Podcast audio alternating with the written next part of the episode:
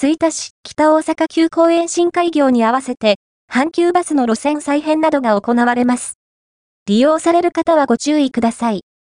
2024年3月23日から、阪急バスが路線再編と減便及び一部区間廃止などのダイヤの見直しを実施することが発表されました。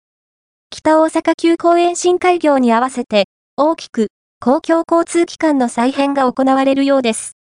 画像の提供ありがとうございます。画像の提供ありがとうございます。桃山台駅発着のバスや、山田駅、北千里駅などを利用中の方はご注意ください。なお、吹田市内を走るバスは、阪急バス以外にもコミュニティバスなどもあるんです。1、阪急バス吹田市内線、吹田線、吹田摂津線を運行しています。詳細な運行系統図や時刻表はこちらからご確認いただけます。2、すいすい、バス千里岡地区の青葉ルート、ひまわりルート、千里山地区の竹の子ルートを運行しています。バス停の詳細や時刻表はこちらからご覧いただけます。